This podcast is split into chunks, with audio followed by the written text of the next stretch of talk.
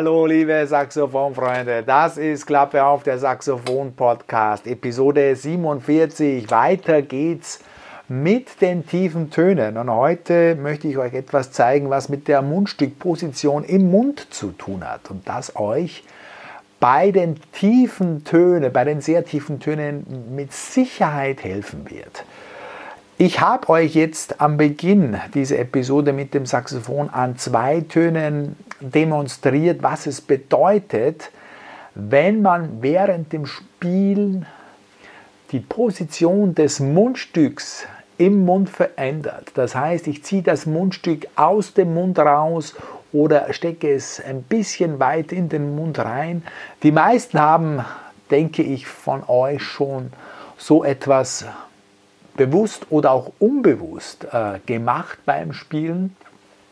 Und heute möchte ich euch dazu eben einen konkreten, bewussten Tipp geben, den ihr dann auch bewusst üben könnt und der euch hilft. Also, Mundstückposition im Mund. Heute Teil 3, Saxophon-Podcast, Klappe auf tiefe Töne. Und äh, was bedeutet das? Wir werden versuchen natürlich tiefe Töne möglichst leicht mit dem Saxophon zu spielen. Und ich habe euch natürlich in den äh, vorangegangenen zwei Episoden auch schon die Basics, die wichtigen Basics dazu erzählt. Ich versuche ja immer vom Leichten zum Schwierigen zu gehen mit jedem Thema und hier auch bei den tiefen Tönen haben wir angefangen mit Atmung, Luftführung, in Episode 45 war das dann natürlich Saxophongurt möglichst anziehen, dass das Saxophon möglichst hoch nahezu den, das Kinn überstreckt wird, also das Saxophon möglichst hoch ist, nicht zu tief. Und natürlich Töne anhauchen. Das waren die Themen in der Episode 45 Teil 1.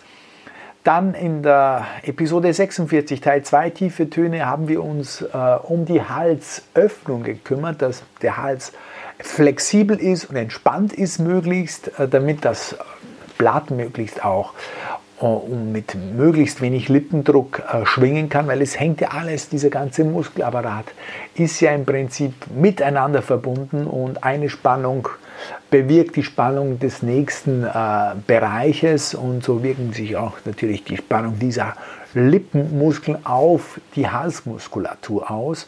Und das können wir natürlich bewusst üben, indem wir, ja, indem wir äh, möglichst mit offenem Hals spielen. Das waren Teil 1, Teil 2. Heute eben Mundstückposition. Und ähm, die Idee ist folgende. Die Idee ist folgende, dass ich zunächst mal versuche grundsätzlich die Mundstückposition möglichst wenig zu ändern. Ein grundlegendes Spielprinzip äh, auf dem Saxophon ist es, möglichst wenig zu bewegen.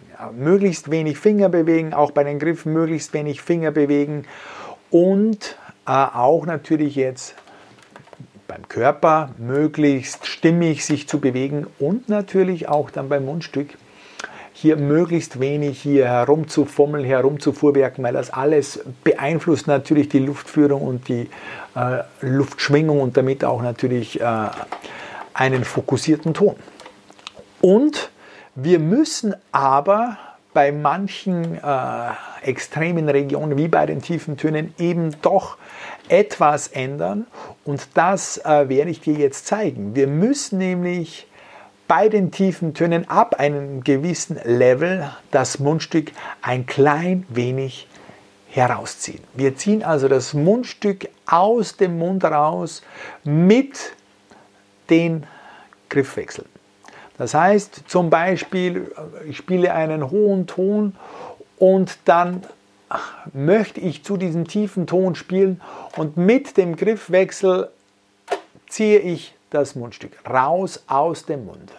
Aber natürlich nicht weit, sondern äh, vielleicht einen Millimeter. Ich habe das nicht genau gemessen. Das gilt es natürlich jetzt dann auch für dich zu erüben und auszuprobieren, wie weit du rausziehen musst.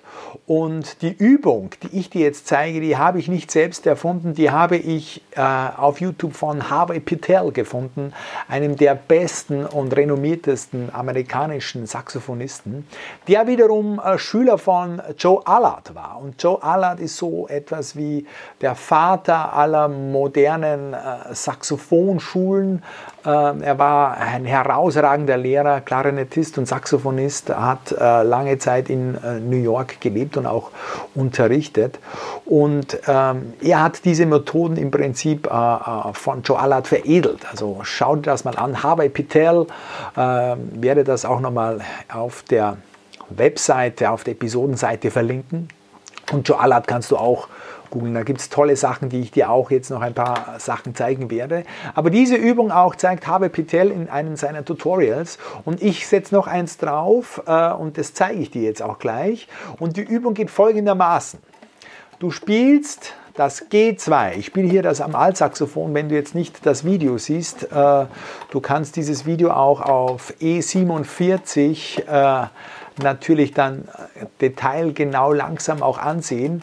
Äh, und ich zeige dir oder beschreibe dir hier natürlich für alle Hörer nochmal das, was ich mache. Ich spiele ein G2 mit gedrücktem Oktavdaumen natürlich, ja, und dann lasse ich den Daumen los und versuche aber trotzdem noch mit der Lippenspannung und gespannten Halsposition das G2 zu halten. Ich spiele also weiter das G2, obwohl der Daumen losgelassen hat. Und dann lockere ich meinen Hals. Meinen Hals lockere ich und damit lockern sich auch hier die Lippen. Die Spannung lässt ein wenig nach, minimal. Und dann erklingt das G1. Der Ton springt um eine Oktave nach unten. Und ich bekomme natürlich diesen richtig gegriffenen Ton, ja, also ohne Oktavklappe. Was ich aber jetzt noch dazu mache, ich hauche dann sofort mit dieser gelockerten Position, damit du ein Gefühl bekommst, dieses G mehrmals an. Ich zeige dir die Übung.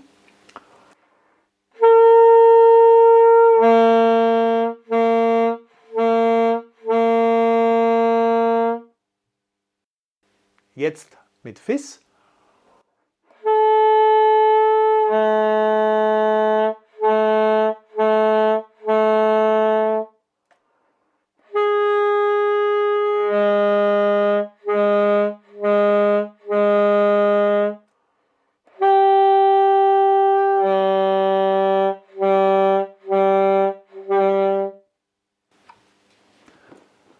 So, jetzt habe ich G2 zu G1 gespielt, Fis 2 zu Fis 1, F2 zu F1, E2 zu E1 und ab S1 ziehe ich raus. Ich ziehe also minimal mit dem Sprung das Mundstück vielleicht um einen Millimeter raus. Schau dir das auf dem Video mehrmals und genau an.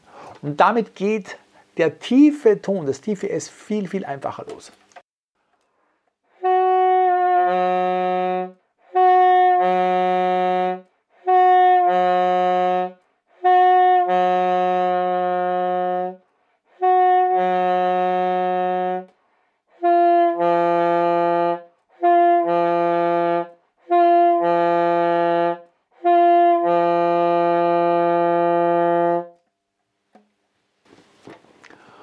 Und äh, achte zunächst nicht auf die Schönheit des Klangs auf den Ton, sondern achte auf dieses freie Einschwingen des Tons. Ja? Und äh, auf den dicken Luftstrom, der dich darüber trägt zu diesem tiefen Ton und zieh einfach wirklich das Mundstück raus, vielleicht um ein oder zwei Millimeter. Da musst du einfach probieren, was für dich am angenehmsten ist. Zu viel soll das nicht sein, ja, das ist natürlich klar. Und einen Tipp möchte ich dir noch mitgeben dazu. Ähm, was mir sehr geholfen hat, auch ähm, das Mundstück hier eher in Richtung obere Schneidezähne zu drücken. Also hier. Wenn äh, also dieser Sprung in die Tiefe noch nicht so sauber funktioniert, dann drück eher das Mundstück nach oben auf deine oberen Schneidezähne. Damit lockern sich hier noch einmal die Lippen und auch hoffentlich Kinn und Hals. Und die tiefen Töne sollten sich dann viel, viel leichter einschwingen lassen. Das ist diese Übung, äh, die ich fantastisch finde. Und wie gesagt, versuche auch nach diesem Sprung dieses Anhauchen, damit du dir diese Einstellung gleich auch in das Anhauchen, in das Anstoßen der Töne mitnimmst, das ist nämlich Step 2. Ja. Das erste ist, dass du diesen Sprung schaffst, dass der ganz leicht und locker kommt. Das zweite ist, dass du dann mit dieser gemerkten, eingestellten Position auch gleich den nächsten Schwierigkeitsgrad bewältigst, nämlich das Anhauchen und dann auch das Anstoßen der Töne. Ja. Ich hoffe, ich konnte dir damit einen nächsten Tipp für die tiefen Töne geben, die ja wirklich wunderbar klingen beim Saxophon und die wir natürlich brauchen. Ja. Es gibt unglaublich viele Lieder, ähm, wo man so, so gern diesen tiefen, warmen Saxophon-Sound hört. Und es ist eine extreme Region, äh, um die man sich kümmern muss. Das ist völlig unbestritten. Man muss es nicht übertreiben, aber ich würde dir empfehlen, äh, in jeder Übesession so ein, zwei, drei Minuten mit diesen tiefen Tönen bewusst und fokussiert umzugehen. Und du wirst sehen, äh, in diesem Gesamtpaket natürlich passende Saxophon, ja, also deckende Klappen über die gesamte Range. Das muss man äh, immer wieder betonen. Es geht nicht nur um die tiefen Klappen hier vielleicht, dass die einmal äh, nicht ganz so sauber decken. Da kann man ja dann auch mit einem Taschenlampe reinleuchten und das sehen. Es geht um alle Klappen. Bei mir war es jetzt manchmal auch so dieses, die G-Klappe, Fis und F-Klappe, die in der Summe nicht ordentlich sauber gedeckt haben.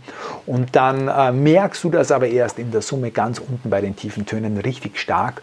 Ähm, du kannst du dich quälen wie ein Weltmeister und stundenlang tiefe Töne üben, wenn das Saxophon nicht sauber eingestellt ist, wirst du hier immer ein großes Problem haben. Äh, und das ist natürlich Grundvoraussetzung. Und natürlich brauchst du ein sauberes, gutes, abgeschliffenes Blatt. Äh, Stichwort Read Geek kann das nicht oft äh, genug wiederholen. Das ist auch nicht viel Arbeit, aber bringt dir enorm viel und natürlich dann diese Techniken Atmung, Luftführung, Töne anhauchen, Halsposition ähm, und eben dieser Daumentrick und dann das Rausziehen. Das kannst du immer wieder in einem Rad wiederholen. Jeden, äh, jede Übesession machst du zwei, drei solche Übungen mit dem Fokus auf Hals, dann mit Fokus auf Daumen und rausziehen. Und du wirst sehen, du wirst, es wird immer besser und du wirst immer sicherer und wirst dich immer mehr wohlfühlen. Ja, das war's für heute. Schreib mir, ob dir das hilft, ob dir das geholfen hat, was du am liebsten spielst, was du am meisten anwendest bei den tiefen Tönen, würde ich wirklich wahnsinnig interessieren, weil ich da auch immer noch dazu lerne und dazu lernen möchte. Und äh, auch noch ein Tipp, wenn du mehrere Saxophone hast, fang vielleicht mit dem Altsaxophon an und nicht gleich mit dem Baritonsaxophon oder Tenorsaxophon. Du brauchst viel mehr Luft und die, die äh, Einstellungen sind, ich denke, schon schwieriger zu bekommen am Anfang auf jeden Fall. Also immer vom Leichten zum Schwierigen arbeiten und es wird dir Spaß machen. Du wirst Erfolg haben. Und das wünsche ich dir. Alles Gute. Bis zum nächsten Mal mit Klappe auf und mit mir, mit John Mayer.